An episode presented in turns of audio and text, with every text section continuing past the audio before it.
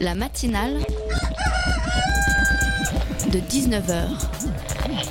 Et bah, c'est une émission qui parle de société, de politique, euh, Culture alternative. On va aussi parler de sport, euh, de gens dans la rue. et l'actualité en règle générale. On va peut-être parler des corbeilles à On linge va pas s'ennuyer. en osier d'Auvergne. voilà, il y aura, il y aura des invités. Des sociologues, des invités chercheurs. Les invités ne diront que des choses intelligentes. Ça va peut-être s'étriper un peu de temps en temps, mais La matinale de 19h, du lundi au jeudi jusqu'à 20h sur Radio Campus Paris.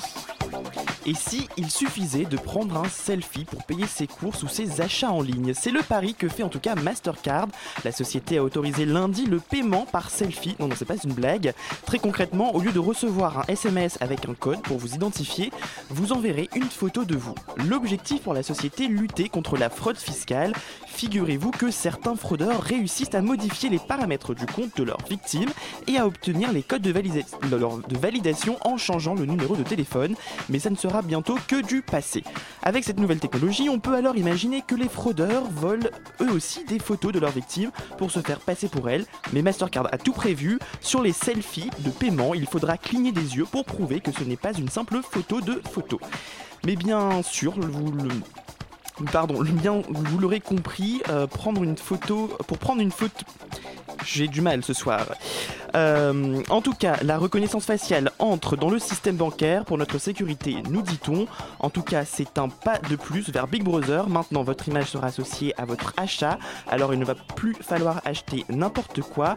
En France, cette technologie débarquera cet été, alors on sourit et on cligne des yeux, mais quand même, plus question de ne pas être maquillé, pas coiffé ou mal rasé quand on fera ses achats sur Internet. La matinale de 19h, le magazine de Radio Campus Paris. Bonsoir à tous, c'est parti pour une nouvelle matinale. Voici le menu de votre matinale. Et il était déjà venu nous, ils étaient déjà venus nous parler de ce qui n'était alors qu'un projet. Les jeunes de On Orient Tour sont de retour ce soir dans les studios pour parler du voyage qu'ils ont fait au Maghreb et au Moyen-Orient de septembre à janvier dernier. Ils sont allés à la rencontre d'artistes alternatifs du monde arabe. Qu'ont-ils retenu, Que leur a apporté ce voyage? Ils seront dans ce studio pour parler de leur carnet de voyage dans la deuxième partie de l'émission. Deux autres rendez-vous à ne pas manquer à 19h30, c'est Lune qui nous rejoindra pour parler d'un film dont tout le monde parle en ce moment, Deadpool. Puis à la fin de l'émission, il fait son grand retour, lui aussi dans la matinale de 19h, c'est Guillaume, notre docteur gossip national. Préparez-vous à répondre à son quiz santé. Et si vous voulez réagir à l'émission, vous pouvez utiliser le hashtag matinale19h ou utiliser les nouveaux boutons de Facebook sur notre page. Je veux plein de j'adore sur les posts de la matinale. En attendant, on reprend un peu notre sérieux, on va parler de la loi travail et plus spécifiquement des négociations en entreprise. faut le renouveler combien de fois le CDD Trois fois. Non.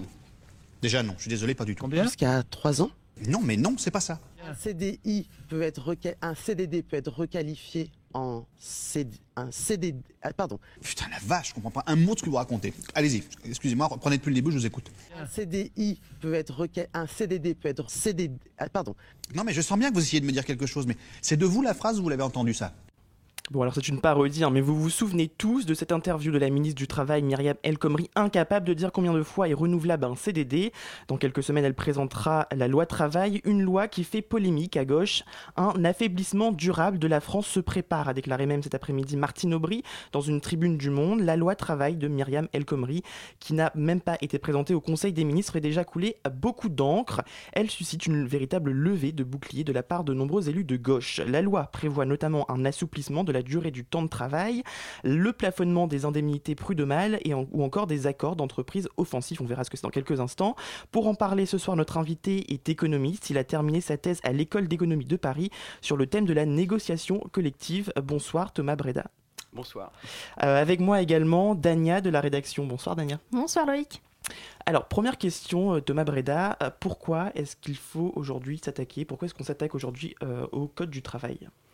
Ah, c'est une question un peu large. une question large, effectivement, euh, qui euh, découle du fait que beaucoup d'observateurs disent qu'en France, le Code du travail est trop gros, il ferait près de 3000 pages. euh, donc on a vu beaucoup de politiciens venir sur des plateaux télé avec un énorme Code du travail français et dire...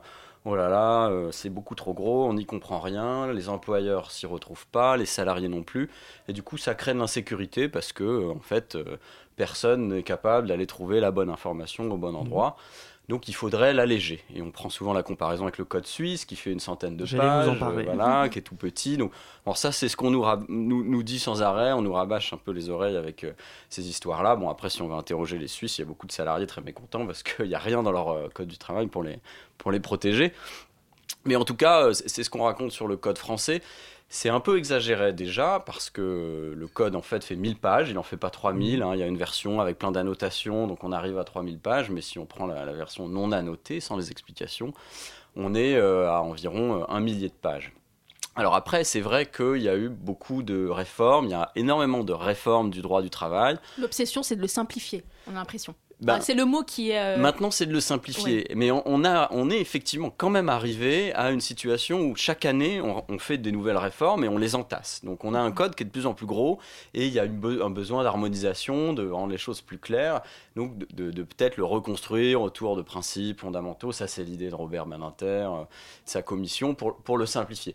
Maintenant, ce, qu'on fait là avec cette réforme, c'est pas uniquement le simplifier, c'est euh, alléger les droits qui comportent pour les salariés. Donc, Donc concrètement, c'est l'inquiétude qui- qu'il y a aujourd'hui, c'est est-ce que si on simplifie ce code, les salariés auront moins de droits? Bah, pas tel que c'est présenté aujourd'hui, oui, mais dans l'absolu, pas nécessairement. Donc il y a cette ambiguïté autour du fait qu'on va le simplifier. Mais Ça là, dépend c'est- qui réforme et comment on réforme. Voilà, exactement. Tout le diable est toujours dans les détails. Mais là, ce qu'on nous propose aujourd'hui, c'est une simplification avec un allègement quand même assez Et, conséquent. et le mot qu'on entend à gauche, c'est déréglementation, tout simplement. Est-ce que vous êtes d'accord avec ce terme? Oui, en partie d'accord. Alors, ce qui est proposé politiquement, aussi pour faire un peu peut-être passer la pilule, c'est de dire on va faire de la négociation d'entreprise à la place des euh, protections générales, nationales garanties par le Code du travail.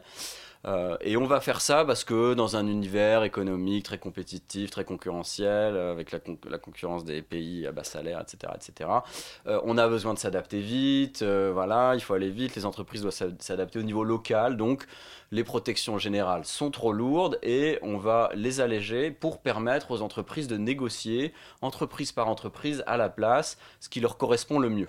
Mhm. Ce qui, alors, je, je- peut-être pour développer un petit peu, ce qui en soi peut être discuté. Bon, il y a beaucoup de gens, euh, notamment à gauche, qui sont totalement contre et qui pensent qu'il n'y a que des protections générales pour tous les salariés qui peuvent, de façon certaine, garantir euh, des sécurités et des droits maintenus pour les travailleurs. Maintenant, c'est pas si certain que ça. Peut-être qu'avec des syndicats très puissants dans les entreprises, on pourrait effectivement négocier au cas par cas. Soit euh, un vrai partage du profit des entreprises dans euh, les euh, grands mastodontes français très profitables qui font des milliards de profits, soit à l'inverse dans les entreprises en difficulté, euh, une éventuelle euh, baisse des salaires euh, s'il le faut. Avec des syndicats puissants, peut-être que les salariés pourraient être prêts à faire ça euh, au niveau local. Mais ça marche pas. C'est Voilà. ce que disent les détracteurs concrètement. C'est-à-dire que si on inverse, euh, comment dire, moins de, moins de pouvoir ouais, ouais, ouais, au code du travail, plus de pouvoir aux négociations d'entreprise, on perd du, de, de la, de la sécurité pour les travailleurs. On en perd, en tout cas, c'est certain dans le contexte actuel des, des négociations d'entreprise. Donc effectivement, le principe auquel on mettrait fin, ça s'appelle la hiérarchie des normes. C'est un principe juridique euh, de, de- historique euh, selon lequel il y a d'abord ce qui est dans le code du travail euh, qui prédomine, et ensuite dans les branches, hein, donc les secteurs d'activité, on peut que négocier pour améliorer ce qui est euh, défini au niveau national, et puis ensuite dans les entreprises, encore améliorer ce qu'il y a dans les branches. Et pourquoi c'est le choix de ce gouvernement de de- d'aller à l'encontre de cette hiérarchie des normes? Donner plus de pouvoir aux, aux, aux entreprises dans les négociations? C'est- Ben, c'est cette idée de, de- de s'adapter au niveau, au niveau local, aux contingences, aux, aux variations très rapides de l'environnement économique. Augmenter ses marges de manœuvre, c'est le, terme du gouvernement. C'est ça, c'est augmenter les marges de manœuvre, la compétitivité euh, des entreprises pour la croissance économique. Euh, mais le- là, le point quand même qui est très peu vu et dont on entend très peu parler, c'est que le dialogue social dans les entreprises fonctionne assez mal, voire souvent très mal. C'est-à-dire que aujourd'hui, la loi prévoit dans toutes les entreprises de plus de 10 salariés des délégués syndicaux. Ce sont ces délégués syndicaux qui vont négocier les accords, les fameux accords qui remplaceront le code du travail, donc selon, selon la, le- la loi proposée. Sauf que, en fait, il n'y a que 10% de ces entreprises dans lesquelles il y a effectivement des délégués syndicaux pour négocier. Donc, dans 90% des cas, il n'y a personne pour négocier. Et ce qui se passera, c'est juste que, au Ça, lieu d'avoir des négociations Alors, d'entreprise, il n'y aura, plus- y aura plus rien. Ça, c'est la faute du gouvernement ou c'est la faute des syndicats qui ne rassemblent pas de, de personnes et on est dans un pays où les gens sont très peu syndiqués?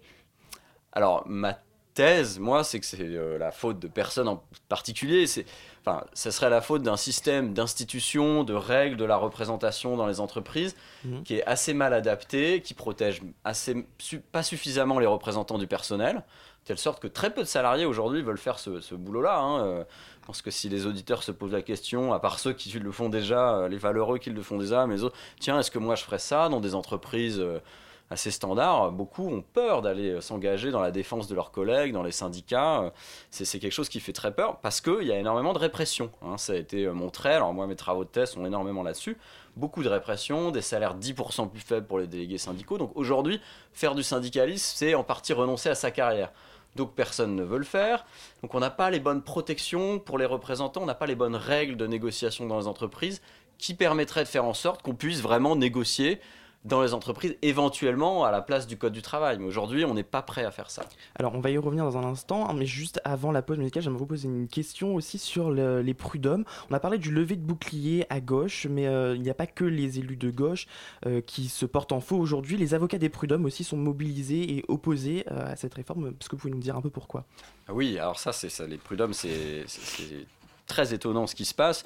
Bon, les avocats des prud'hommes, c'est leur job, donc je pense que le fait que le gouvernement euh, essaye de baisser les prérogatives des prud'hommes, ça leur plaît pas parce que c'est un peu leur. Ils peuvent plus faire leur travail, c'est ce qu'ils disent en fait. leur- leur travail, c'est ce qu'ils disent. Et peut-être pour expliquer un petit peu ce qui est fait avec les, les prud'hommes, c'est- vraiment très étonnant, encore une fois. Donc l'idée, c'est de plafonner les indemnités de licenciement en cas de contestation au prud'homme, Mhm. de, de licenciement euh, pour motif personnel. Donc aujourd'hui, et donc l'idée, la rhétorique euh, sous-jacente qu'on nous, sort souvent, c'est qu'il y a engorgement des prud'hommes, c'est vrai, les procédures prennent très longtemps, il y a beaucoup trop de demandes, c'est vrai. Alors pourquoi? Parce que deux tiers des licenciements pour motif personnel sont contestés. hein. Deux salariés sur trois qui se font euh, virer pour motif personnel contestent. Et dans deux tiers des cas où ils contestent, les prud'hommes leur donnent raison. Donc si vous faites deux tiers fois deux tiers, ça fait à peu près un licenciement pour motif euh, personnel sur deux, pour lequel les employeurs sont pris la main dans le sac en étant en non-conformité avec le droit, le code du travail actuel. Donc les employeurs respectent pas le code, ils essayent de licencier pour motif personnel, alors qu'en fait, il n'y a, pas a pas la cause réelle et sérieuse qui fait qu'on peut effectivement le faire. Donc du coup, ils sont pris la main dans le sac. Et que fait la loi actuelle? Elle dit ah bah alors si vous êtes pris au prud'homme en train de tricher, c'est un peu exagéré, mais en tout cas ne pas respecter le droit du licenciement, on va maintenant vous plafonner euh, les indemnités que vous devez payer aux salariés. Donc ça c'est vraiment envoyer le signal que on peut ne pas respecter le droit, c'est pas grave, euh, on, va, euh, on, va, on va plafonner et limiter les pénalités en cas de non-respect du droit. Alors que bon, ce qui semblerait la réaction logique, c'est soit de faire un droit moins restrictif, au moins c'est simple, Mhm. euh, on peut virer les gens, mais ça c'est le, le droit, soit de dire on laisse le droit en l'état, mais on augmente les pénalités, au contraire, pour que les employeurs arrêtent de ne pas être en conformité avec le droit. Ça, ça- ça- c'est logique, il me semble. Eh bien, on va continuer d'en parler juste après une pause musicale.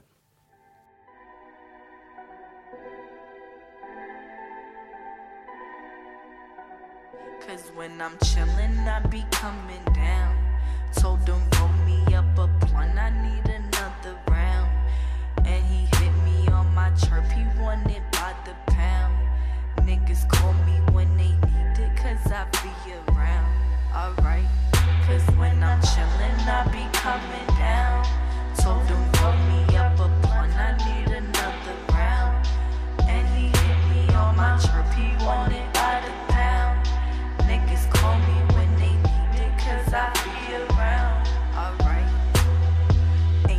Pressure, I was built for this. How they say I'm going drown, but to fix they lips. Used to never check for me, now they post for pics. Now I'm getting everything I'm supposed to get. Yeah.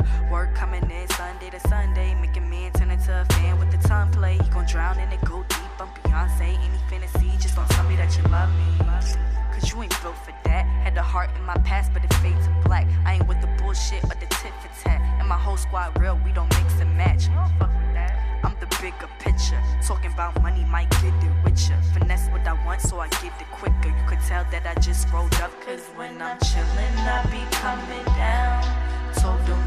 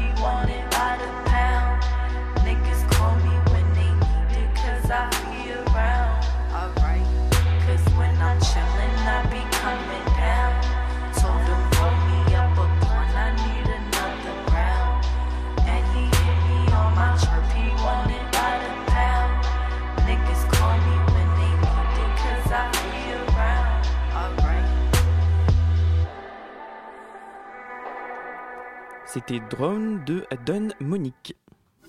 La matinale de 19h sur Radio Campus Paris. 19h17, vous êtes toujours sur Radio Campus Paris 93.9. Thomas Breda, docteur en économie, est toujours avec nous pour parler de la future loi de travail et des accords d'entreprise. Alors avant de rentrer justement dans ce que sont exactement ces accords d'entreprise dont on a déjà effleuré un peu le, le sujet en première partie, euh, est-ce que... euh, on est sur Radio Campus Paris et une question qu'on peut se poser, est-ce que la, loi travail aura une conséquence sur le travail des jeunes et la précarisation de ce travail des jeunes? À votre avis? Alors, les jeunes en particulier, je n'en suis pas sûr, mais elle aura certainement une conséquence sur la précarisation de l'ensemble du salariat. Donc, ça concerne les jeunes. Un petit point euh, que j'ai- qu'on peut relever comme ça au, au passage, c'est que pour les, euh, les très jeunes, c'est-à-dire les mineurs, Mm. les moins de 18 ans, euh, la loi propose, comme pour d'autres salariés, de d'étendre les plafonds de- d'heures travaillées quotidiennes de 8h à 10h. Donc ça, c'est par exemple quand même assez étonnant d'imaginer... euh, C'est l'une des propositions qui a été le plus replie par les, reprise par, pardon, par les détracteurs, en fait. Ah Parce ouais, qu'elle est marquante, c'est- ah, quand C'est même. quand même assez marquant, effectivement. On voit dans quel esprit cette loi se construit, d'aller dire euh, mineur. euh, On, on- on a du mal à avoir de bons exemples, de bons cas dans lesquels ce serait légitime qu'un mineur de moins de 18 ans aille travailler 10 heures par jour, plutôt que 8, quoi. C'est effectivement un peu choquant. Euh, sur le temps de travail, c'est aussi l'une des mesures qui fait le plus débat, euh, c'est la simplification du temps de travail. Est-ce qu'on va vers une fin des 35 heures? Euh, oui, on y va doucement. C'est, à mon sens, pas les aspects de la loi qui sont les plus dangereux et les plus nouveaux. C'est-à-dire, que réduire euh, les heures supplémentaires de 20, maj- majorées à 25%, euh, les réduire à 10%, c'est pas un signe de dire bon, c'est pas la fin des 35 heures, mais on, on y arrive presque. On y arrive doucement. Alors oui, ce qui, définit le temps de travail en France, c'est que au-delà de ce temps, les heures euh, travaillées en plus euh, sont euh, bénéficient de majoration. On est payé 25% de plus, et là on peut aller jusqu'à 10%. Mais en fait, donc ça c'est ce que on croit être la nouveauté, mais c'était déjà le cas. C'est-à-dire que ça fait déjà euh, plus de 5 ans euh, que on peut déroger, loi Fillon il me semble, on peut déroger aux, aux majorations de 25% pour les heures supplémentaires et déjà être à 10%. Donc il y a assez peu de changements euh, dans, dans la loi sur ce point-là. Euh, on en fait beaucoup de bruit, mais c'est peut-être pas les aspects les, les plus inquiétants du point de vue du maintien des, des droits. Et pourtant, Madame 35 heures est vraiment, vraiment pas contente. Je pense à Martine Aubry, euh, qui a publié avec d'autres euh, politiques et intellectuels de gauche une tribune dans Le Monde, euh, Sortons de l'impasse, qui est très, très critique et très virulente vis-à-vis de la politique de Manuel Valls. Alors, c'est pas que sur la loi travail, c'est aussi sur le discours de Munich, où Manuel Valls disait clairement que c'était pas bien d'accueillir des réfugiés, à, faisait la leçon à, Mar- à Angela Merkel. Est-ce que cette loi, elle montre pas qu'il y a une rupture qui est consommée entre une gauche plus à droite et une gauche qui reste parce que Martine Aubry etc c'est pas les frondeurs d'origine hein, c'est pas non plus les gros euh, euh, ils sont pas de l'extrême gauche et que ça inaugure pas une crise politique tout simplement au sein du Parti socialiste Si, euh, enfin, elle est quand même latente depuis longtemps, la crise politique. Il me semble que, que ce soit euh, les gens plus à gauche, les milieux intellectuels et universitaires, il y a quand même beaucoup, euh, déjà bien longtemps, que beaucoup de gens de gauche ont euh, déchanté devant la politique menée par le, par le gouvernement. Donc là, effectivement, peut-être on peut dire qu'elle est consommée euh, maintenant que Martine Aub- Aubry se décide à sortir du bois. Euh, il y a aussi cette tribune pour une primaire à gauche, il n'y a pas longtemps, par euh, des intellectuels et aussi des politiques. euh, donc Ou il y a- Caroline de Haas, par exemple, qu'on retrouve pas dans la tribune, mais qu'on retrouve à l'origine de la pétition qui rassemble aujourd'hui plus de 464 000 signatures. La pétition loi de travail non merci. Euh, Caroline de Haas est une ancienne du Parti socialiste qui était euh, qui a claqué la porte parce qu'elle n'était pas contente avec le, pas d'accord avec la politique du gouvernement. Euh, 464 000 signatures contre une réforme. Manuel Valls qui dit il faut faire de la pédagogie, vous n'avez pas compris, on rec- je reculerai pas. Voilà. Euh, Est-ce que selon vous, les Français, euh, le succès de cette pétition montre que les Français sont contre euh, le fait qu'on touche au code du travail? Je crois que beaucoup sont attachés aux, produits des conquêtes sociales, des décennies d'après-guerre. Et là, ils voient quand même le signe de la fin d'acquis sociaux euh, qui ont été justement acquis de haute lutte. Euh, je pense que les Français sont assez divisés, c'est-à-dire qu'il y en a aussi beaucoup qui sont pour. euh, c'est des sujets qui sont assez techniques. euh, chacun a du mal à, à se faire son avis. Donc, euh, il y en a beaucoup qui sont tout à fait contre, mais il y en a aussi qui pensent que ça serait pas mal, euh, que c'est compliqué pour euh, être entre- entrepreneur aujourd'hui en France, il y a trop de rigidité. y que le Figaro rien. a trouvé un patron qui était très très content. Voilà, c'était euh, c'était euh, un, des- un, un article du, du Figaro aujourd'hui, le patron, un patron qui trouve la loi euh, El Khomri formidable. Donc, Ah bah quoi, si les patrons sont pas contents avec la loi El Khomri, je veux dire, qui va l'être hein. Alors on, est, on peut s'inquiéter. Alors du coup, comme je vous le disais, j'aimerais bien qu'on revienne un peu sur les négociations en entreprise. Faire plus de négociations en entreprise, ça voudrait dire quoi aujourd'hui? Faire plus de négociations. Euh, donc, ce qu'il y a là dans cette loi, c'est- l'idée qu'on on va étendre les thématiques qui peuvent être négociées en entreprise euh, et on va pouvoir aussi déroger à des, à des, euh, standards, ce qu'ils appellent le droit supplétif, à- aux standards qu'il y a dans le nouveau code du travail, vers le bas. C'est-à-dire, c'est comme exactement comme c'est le cas pour les, heures supplémentaires euh, majorées. Aujourd'hui, et ça continue avec la nouvelle loi, on peut ba- baisser la majoration de 25% à 10%. Et donc, on pourrait faire ça, euh, négocier vers, le bas, donc en moins bien pour les salariés, sur un très grand nombre de thèmes euh, étendus. Ça, c'est ce, qui est proposé. Maintenant, ça, ça va pas marcher. On l'a vu, par exemple. C'est pour ça aussi, je disais là, le temps de travail, c'est un peu un faux sujet. On peut déjà aujourd'hui passer de 25% à 10% le- la majoration pour les heures supplémentaires et donc quasiment mettre fin aux 35 heures. On peut déjà le faire dans les entreprises et presque aucune entreprise ne l'a fait. C'est-à-dire que les entreprises ne le font pas. C'est un sujet extrêmement politique. Mais il y a quand même, en fait, en pratique, euh, ces dispositions qui sont mises en place déjà pour que dans les entreprises, on puisse négocier des accords, elles ne sont pas utilisées. Elles ne sont pas utilisées parce qu'il n'y a pas les bonnes institutions, les syndicats ont, sont pas assez puissants pour négocier, et donc on n'arrive pas à négocier euh, des accords qui seraient bien pour tout le monde dans les entreprises. Et cette faiblesse syndicale, vous le disiez tout à l'heure, c'est parce qu'il y a une peur de l'engagement euh, syndical également? C'est fort quand même de dire ça. Vous écoutez, euh, vous le disiez ça de manière totalement naturelle, mais c'est quand même un peu. Alors après, moi j'ai beaucoup travaillé là-dessus. Euh, ce ce qu'on voit, c'est qu'il y a quand même, en, en France, on a euh, les pouvoirs publics depuis euh, l'après-guerre ont mis en place énormément de dispositifs pour qu'il y ait systématiquement des représentants du personnel et des syndicats dans les entreprises. Donc tout est fait pour qu'il y ait des représentants et des syndicats. Il n'y avait pas besoin jusqu'à 2008 d'élections pour avoir un syndicat. Il suffisait d'avoir un salarié qui dise moi je représente tel syndicat. Il était représentatif, le salarié était protégé contre le licenciement, c'est toujours le cas bien sûr. Et il y a les heures de délégation pour faire le travail syndical. Donc il y a quand même beaucoup de droits attachés au fait d'être représentant du personnel ou représentant syndical dans une entreprise. C'est quand même étonnant qu'étant donné toutes ces protections et ces droits juridiques, il y ait encore deux tiers des entreprises où il n'y a pas de salariés qui veulent faire ce, boulot-là. Et il y a aussi une proposition euh, de loi qui réduit encore plus le pouvoir des syndicats, celui du référendum d'entreprise. Est-ce que vous, ça a été pointé par euh, euh, la CGT cadre qui nous dit que, que, clairement on, va aller au-delà des, des, on peut aller ne pas respecter les décisions qui sont prises par, par les, concertations entre syndicats, patronat, etc. Est-ce que vous pouvez nous expliquer cette, cette proposition de loi? Est-ce que c'est vrai que ça va réduire encore plus le poids des syndicats? Oui, donc c'est une, une- modalité de contournement euh, des syndicats qui est là introduite un petit peu par la petite porte, mais dès lors qu'elle est introduite, on peut ensuite l'étendre petit à petit.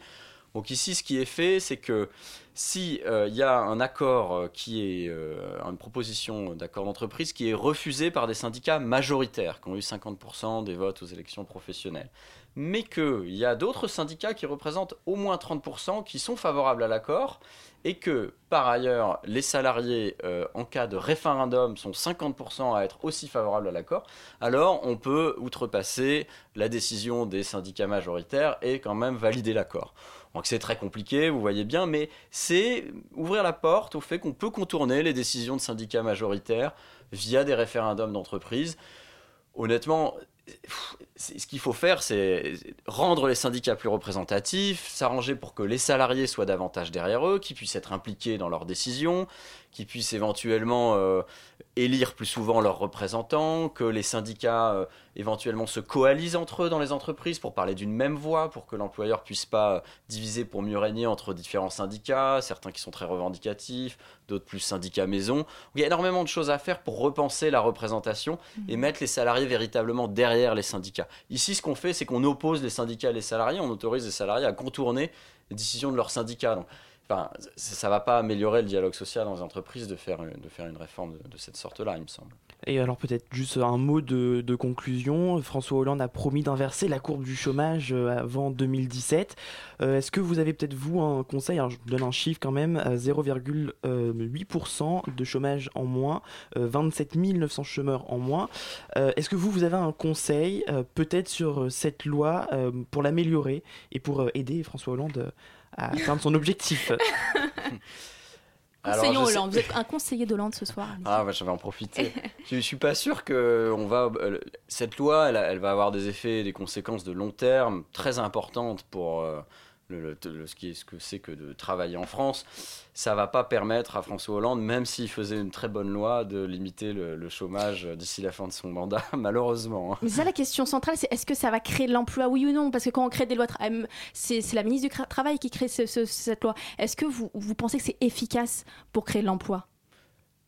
Ou c'est le. c'est- c'est- je pense qu'assez peu. Toutes les études, donc le, le gros point euh, vendu pour créer de l'emploi, c'est de dire on licencie, euh, on, a- on licencie plus facilement. Ça va permettre aux entreprises d'avoir moins peur d'embaucher. Si elles peuvent virer, elles peuvent embaucher. C'est ce qu'on nous dit tout le temps. Il y a des études là-dessus sur qu'est-ce qui se passe quand on, on facilite le licenciement dans les entreprises. Elles sont très peu conclusives. Il y a des travaux très sérieux.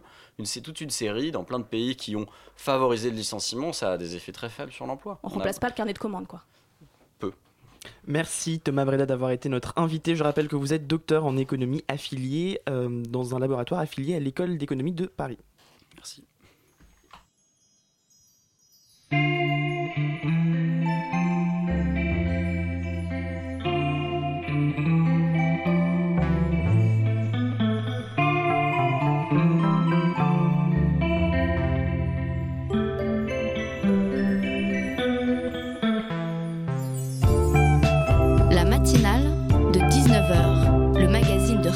Campus Paris.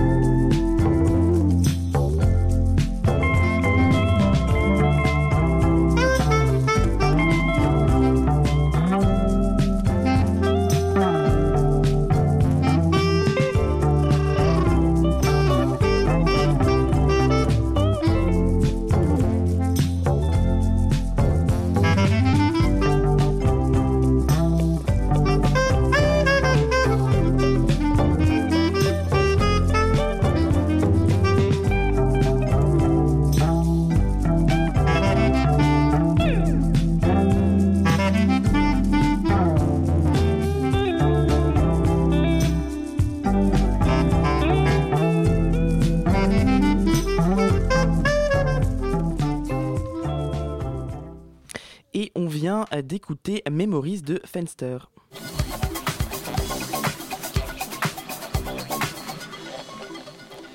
Il est 19h33 sur Radio Campus Paris. Continuez à réagir sur les réseaux sociaux avec hashtag matinale19h ou sur notre compte Facebook la matinale de 19h. Et je veux, je vous l'ai dit, un plein de cœurs et plein de smileys qui sourient. Et tout de suite, c'est Lune qui nous a rejoint pour parler euh, cinéma, le film Deadpool, le plus grand démarrage de l'année en France au box-office. Salut Loïc. Alors, nouvel opus de la saga X-Men sorti il y a deux semaines, le film cartonne au box-office. Rentabilisé en un week-end, il explose toutes les attentes de ses producteurs et du box-office avec 235 millions de dollars sur le sol américain et 233 millions de dollars dans le monde. Deadpool, c'est l'un des héros des comics Marvel comme Spider-Man, Iron Man, adapté au cinéma. Ce projet est le premier que Marvel produit sans aucun studio major. C'est c'est sans un des plus gros studios de production américains avec qui se fait normalement un film de super-héros. Il a été réalisé indépendamment par la 20th Century Fox. Ça peut paraître anodin, mais en fait, Marvel appartient à Disney, donc logiquement, Disney aurait dû produire ce film. Il l'a pas fait, sûrement parce que Deadpool s'inscrit dans un registre qui semble peu compatible avec le film des super-héros, généralement destiné aux familles. Ce personnage n'a subi aucune modification par rapport à la BD d'origine pour le grand public. On l'a laissé comme tel, brut, grossier, acerbe et imparfait. Il reste très proche de ce qu'il est dans les comics, ultra provoque. Alors pourquoi ce héros suscite un engouement plus important que d'habitude? Alors, je vous le présente rapidement. Deadpool, c'est Wade Wilson, ancien militaire des forces spéciales et tout nouveau cancéreux qui va essayer de se sauver lui-même et sa nouvelle grande histoire d'amour, en acceptant un mystérieux marché pour avoir des super pouvoirs et guérir. Il se retrouve finalement défiguré et décide de se venger. C'est un raté, mais quand même un bon type, un gamin qui adore les blagues vulgaires et qui est devenu très très moche.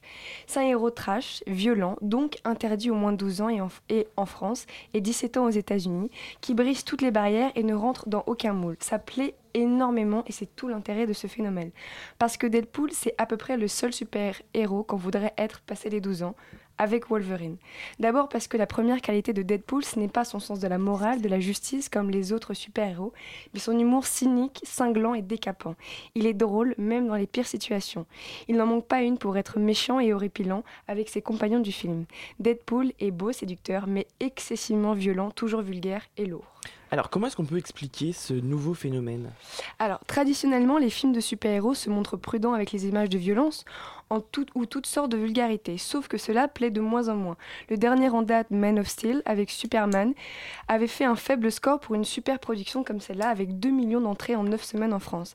Et c'est surtout le dernier Avenger, resté très poli et puritain, qui avait certes récolté 421 millions de dollars au box-office américain, mais qui restait plutôt blasant pour un film à si gros budget peut-être lassé, le public ne, prête plus grande attention au schéma stéréotypé et déjà prévisible d'Hollywood.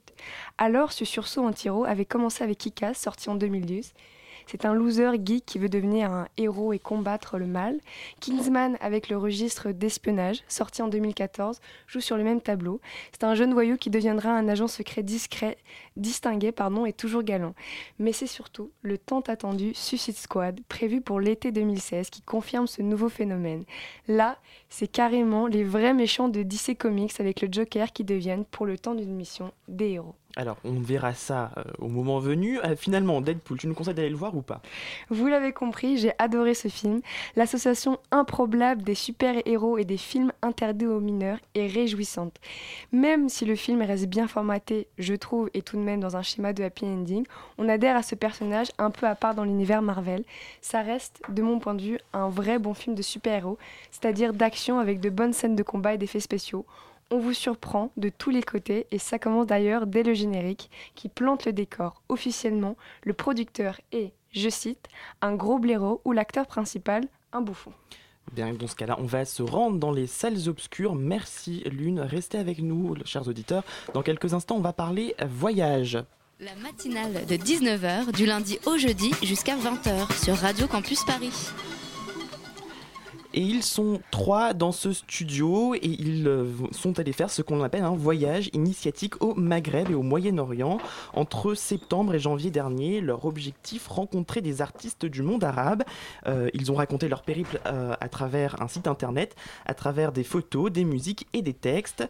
Euh, et ils sont nos invités ce soir. Alors du coup, on n'a pas eu le temps de se présenter. Alors on va peut-être faire un petit tour de table. Mademoiselle. Moi, je m'appelle Ajar Chokairi et Mhm. donc j'ai fait partie de l'Honorient Tour. Et moi, c'est Oumaima Jaraï, euh, deuxième euh, exploratrice dans la. Et moi, c'est Mehdi, j'étais photoreporter pendant le voyage. Très bien, alors bonsoir à tous les trois. Euh, pour m'accompagner sur cette interview, euh, Julie de la rédaction. Bonsoir Julie. Bonsoir Loïc, bonsoir à vous. Alors, première question, euh, comment est-ce que vous vous êtes lancé dans ce On Orient Tour? Qui veut répondre? Euh, bah, en fait, ça fait deux ans et demi à peu près qu'on a créé un web magazine qui s'appelle honorient.com, qui Mhm. a un contenu euh, axé euh, art et culture du Maghreb et du Moyen-Orient.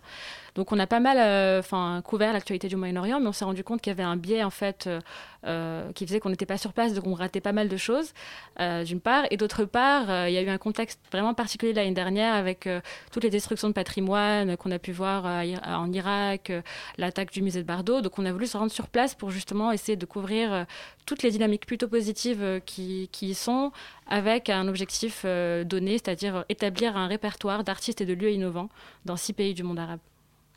Julie, tu as une question. Alors, euh, moi, ce qui m'a int- intrigué un peu quand je vous ai, euh, enfin quand j'ai un peu cherché euh, sur un Orient Tour ce- qui vous étiez, c'était que vous avez tous les trois en fait des parcours assez différents.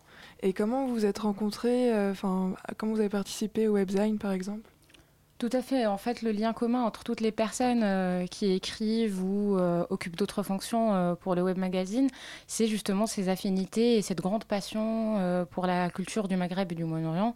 Et ils partagent tous cette envie de vouloir promouvoir à la fois l'héritage culturel et patrimonial de la région, mais aussi mettre sous les projecteurs les, les- les nouvelles dynamiques qui se créent et qui existent aujourd'hui dans les différents pays de la Donc euh, c'est ce qui nous a unis au départ euh, pour euh, Honorient et ensuite euh, avec Rita qui est à l'extérieur du studio et comme l'a expliqué Ajar juste avant moi, il y avait un contexte géopolitique aussi assez pesant qui a fait qu'on voulait agir à ce moment-là.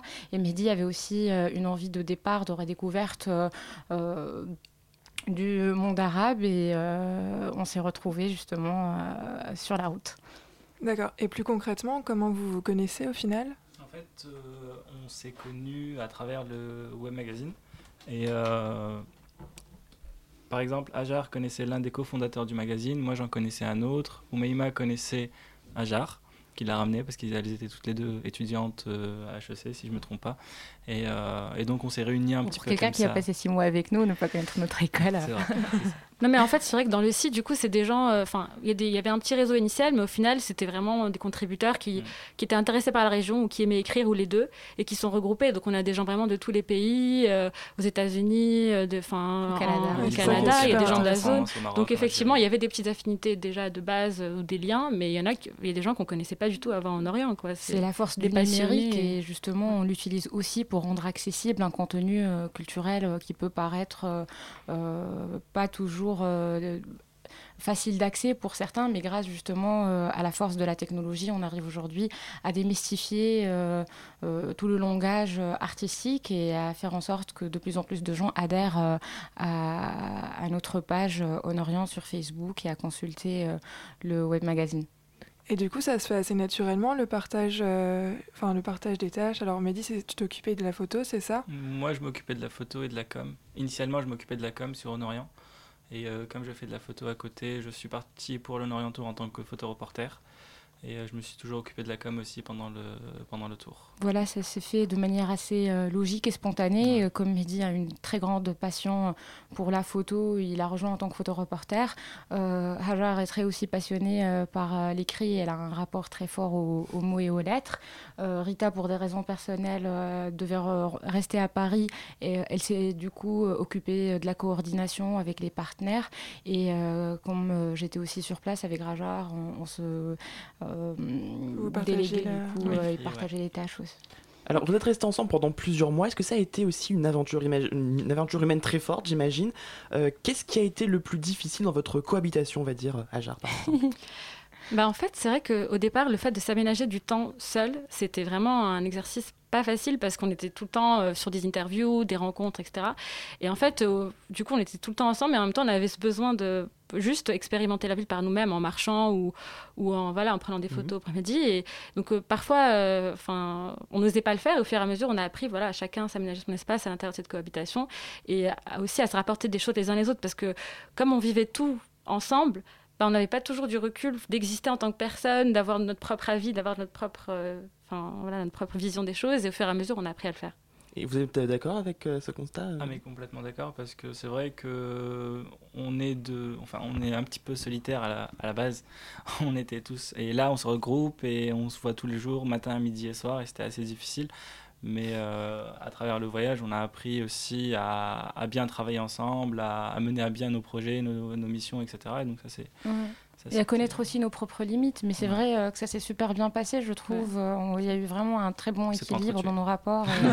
C'est ça, tout le monde nous dit ça, tout le monde nous dit, mais vous n'êtes pas battu, il n'y a pas eu de moment de tension. Au final, non, on a vraiment appris à se canaliser les uns les autres. Et je pense que le fait qu'on soit trois, au final, c'était aussi la bonne Un configuration. équilibre, oui. Donc, euh, Après, ce qui était émotionnellement dur, c'était euh, plutôt les séparations qu'on vivait avec les gens euh, sur Mhm. place. C'est-à-dire euh, qu'on a presque passé un mois euh, dans certains pays et donc euh, on a été liés euh, d'une très forte amitié avec pas mal de nos rencontres et il fallait leur dire au revoir pour recommencer un nouveau périple à chaque fois. Et ça, par moments, c'est vrai que bien que les moyens de communication existent, c'est pas du tout euh, la même chose. Et euh, c'est vrai que justement, euh, mettre à l'épreuve ces sentiments six, fois deux à la suite, c'était pas toujours évident. Alors on va continuer à parler de vos rencontres et de votre voyage juste après une pause musicale.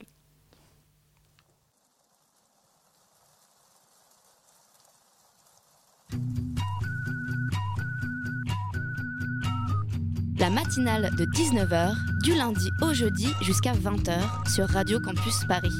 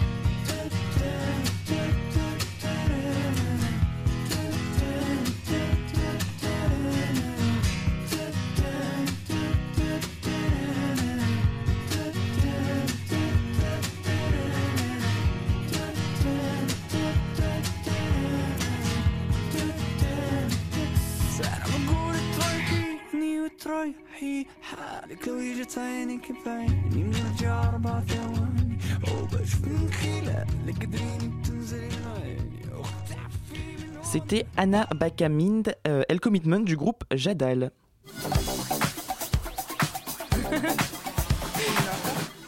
Alors nous sommes de retour dans la matinale de 19h avec euh, euh, Ojar, pardon, Oumaya et Mehdi, c'est bien ça. Euh, et euh, la musique qu'on vient d'entendre, c'est quelque, une musique que j'ai trouvée sur votre site. Donc si vous voulez retrouver, chers auditeurs, toutes les traces de ce voyage, de la musique, de la photo, eh bien vous pouvez aller sur leur site internet qui s'appelle, euh, je l'ai noté quelque part, Orient- onorienttour.com, c'est ça? C'est tour.orient.com. tour.honorient.com. Euh, alors, euh, on parlait juste avant la pause de- des rencontres que vous avez effectuées euh, et des gens que vous avez rencontrés. Est-ce que vous arrivez quand même à garder contact avec toutes ces personnes que vous avez rencontrées euh, là-bas au Maghreb ou au Moyen-Orient? Bah, pour ma part, beaucoup de personnes euh, d'Algérie, parce que enfin, je suis d'origine algérienne et euh, je compte aussi repartir là-bas pour d'autres projets photos, etc. Et euh, sinon, euh, bah, le- la personne qu'on a écoutée euh, juste avant, c'est un, c'est un- le leader du groupe est toujours en contact avec nous, il vient de Jordanie. Et c'est vrai que, enfin, on peut pas prendre, enfin, des nouvelles de tout le monde, mais Mhm. on essaye de, de toujours garder contact avec eux. Julie, peut-être une question. Oui, alors en fait, on parlait de, de comment s'est euh, créé ce, ce projet de, du- de tour en Orient. Et en fait, vous, avez, vous êtes parti d'une, euh, d'un crowdfunding sur Ulule, c'est ça? Exactement, ouais. Et euh, fait- comment est-ce que vous avez. euh, Enfin, quelle est votre relation maintenant avec vos contributeurs? Est-ce que vous avez contact avec certains? Ou est-ce que. Enfin, quels sont. Euh, Alors, on vient d'organiser une soirée à notre retour euh, à la Manufacture euh, 111 euh, avec cette idée justement de rencontrer euh, les personnes qui nous, qui nous ont aidés à financer le tour et sans lesquelles euh, on ne serait pas parti, justement euh, pour les remercier et aussi euh, pour mettre un visage en fait euh, sur tous les noms euh, qu'on voyait défiler et les adresses à qui on envoyait de temps à autre euh, des cartes postales.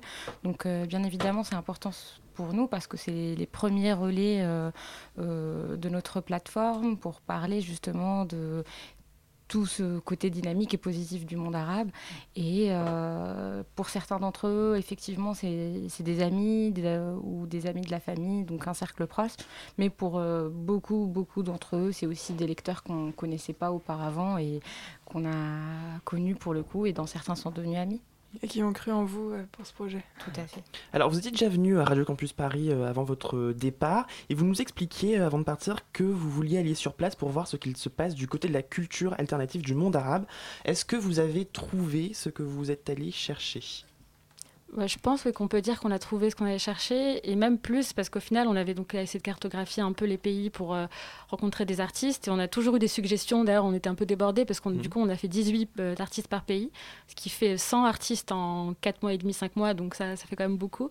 Euh, maintenant, c'est vrai que selon les pays, il y a des structures qui les encadrent, euh, les, les lieux qui les promeuvent sont pas. Enfin, c'est inégal, quoi. Il y a des pays où il n'y a, pas tellement de lieux, mais en tout cas, la créativité, on l'a trouvée. Il y avait vraiment beaucoup de gens créatifs qui. Voilà. D'ailleurs, sur, euh, sur votre site, vous avez un- une rubrique euh, les lieux euh, dédiés à la culture euh, dans, nos, dans les pays auxquels on est allé, c'est ça? Oui, c'est ça. En fait, vu qu'on allait sur place, on s'est dit que pour le coup, quelque chose qu'on peut pas capter, enfin, qu'on peut pas couvrir en étant à distance sur, sur un Orient, c'est les lieux. Et donc, on a eu une catégorie où on voulait les mettre en avant. On a donc des, des lieux de tous les genres, en général assez pluridisciplinaires, qui ont aussi un aspect euh, workshop, donc travailler avec les écoles. C'est quelque chose de très important dans ces pays parce que l'éducation de la culture est aussi un énorme chantier. C'est-à-dire que il y a aussi la culture de la culture au final. Et donc, euh, pour que, pour que le, le cercle soit s'élargisse et que ce soit pas quelque chose de, de trop euh, élitiste, ben, il y a vraiment tout un travail de voilà d'amener la culture euh, partout, faire des choses dans l'espace public. Et donc, c'était assez important. Alors, est-ce que vous pouvez nous rappeler rapidement le parcours que vous avez suivi au long de ces six mois? Le parcours ville par ville, du coup, ou euh, Euh, rapidement glo- globalement. Parce que ça va être. Alors, on a fait Maroc, on a fait trois villes au Maroc. Mhm. Ensuite, on a fait Algérie, qu'on a traversé d'ouest en est. Euh, on a fait, du coup, la frontière euh, Algérie-Tunisie en voiture. Euh, on a été en Tunisie. Ensuite, on a pris euh, l'avion pour euh, l'Égypte, Liban et Jordanie. Donc, ça fait six pays. Euh, je sais pas. On- au départ, on était censé aller au Qatar et aux Émirats. Au final, il y a eu un changement de parcours pour des raisons de visa, tout simplement. Donc euh, ça aussi, ça a été une limite euh, auquel on a dû se confronter. C'est qu'en tant que Marocaine, euh, ou même on est Marocaine, on a eu besoin de visa pour l'Égypte, pour la Jordanie, pour le Liban. Donc Mehdi, qui était français, on n'en a pas eu besoin. Et euh, pour le Qatar, on n'a on pas forcément eu le visa, donc du coup, on n'a on pas pu y aller.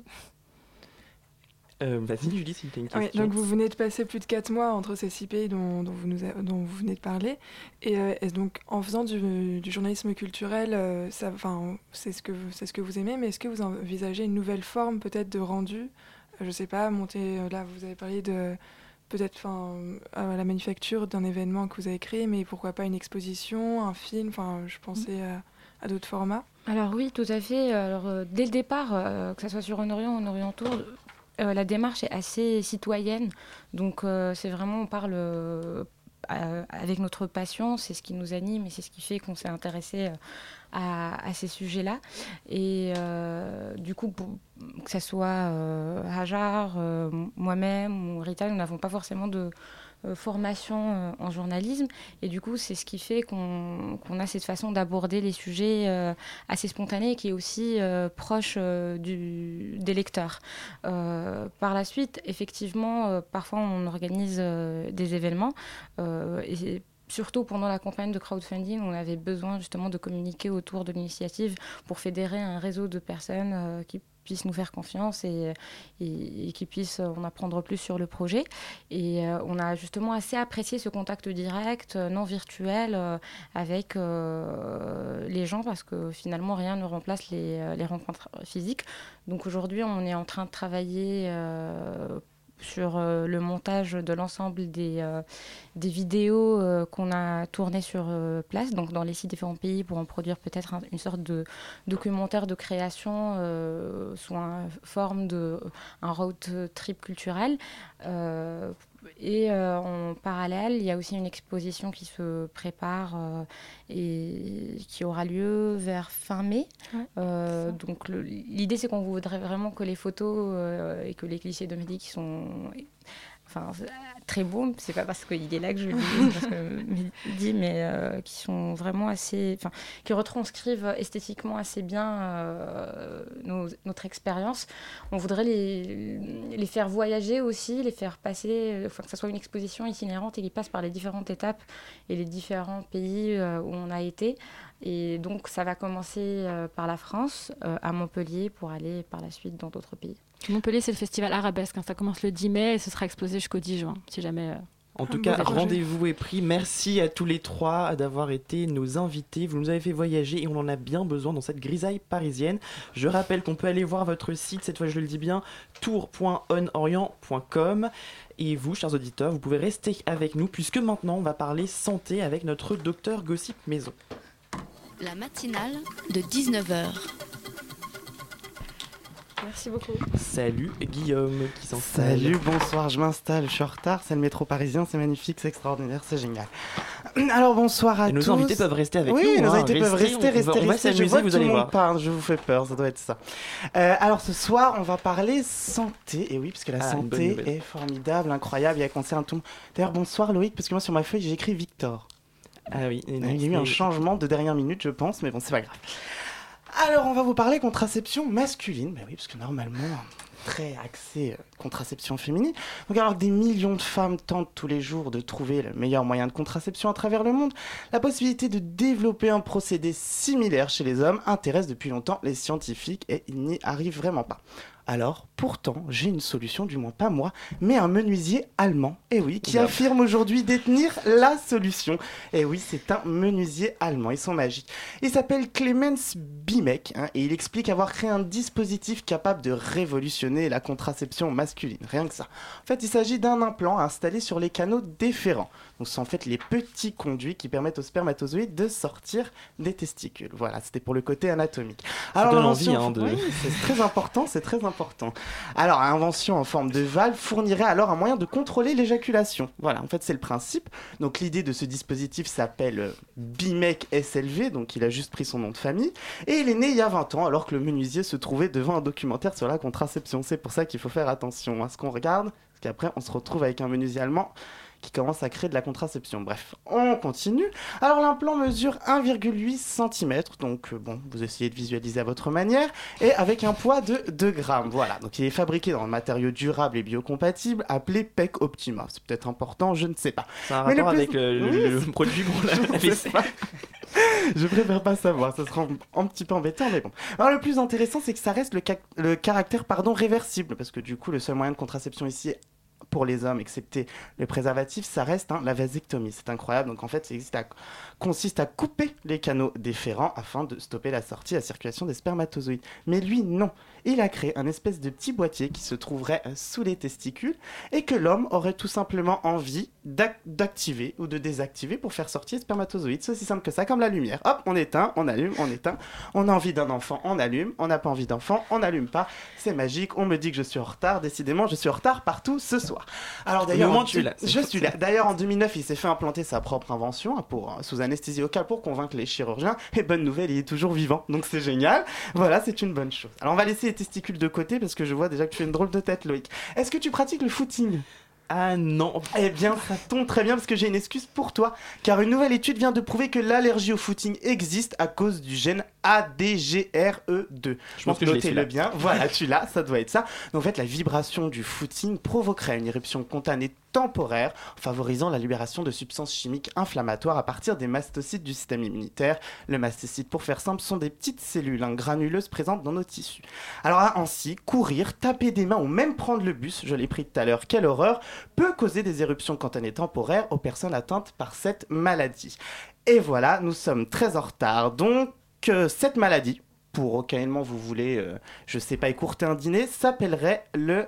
Je vais vous dire ça tout de suite. Je l'ai perdu, l'urticaire vibratoire. Voilà. On va faire comme ça. Merci Guillaume, et pour ceux qui n'en ont pas assez, on te retrouve aussi tous les samedis à 17h30 Oui, dans c'est Petite bien, Consultation entre entre amis, amis. merci pour la Euh. L'émission Santé de Radio Campus Voilà, Paris, ça. sera sur le 93.9. Et une autre émission dans quelques instants, c'est Extérieur Nuit qui est avec nous. Bonsoir. Bonsoir. Alors, qu'est-ce qu'on, de quoi allez-vous nous parler ce soir? Alors ce soir, on va parler du film de François Ruffin qui fait beaucoup de bruit dans les médias euh, depuis hier. On va parler du film des frères Cohen. On va parler du film de Michael Hurst qui s'appelle Ce sentiment de l'été. On va aussi parler de X-Files, le grand retour. Et puis, euh, on parlera du film de Iñárritu, The Revenant. The Revenant pardon. Super, eh ben on reste à l'écoute. Merci à tous de nous avoir écoutés. Merci à la rédaction de Radio Campus Paris, Elsa à la rédaction en chef, Camille à la coordination, Tiffany à la réalisation et Julie qui va mettre en ligne cette émission. Julie qui était aussi derrière le micro à l'instant, tout comme Dania, Lune et Guillaume. Merci à eux. Demain, c'est Alban qui prend les rênes de la matinale à 19h.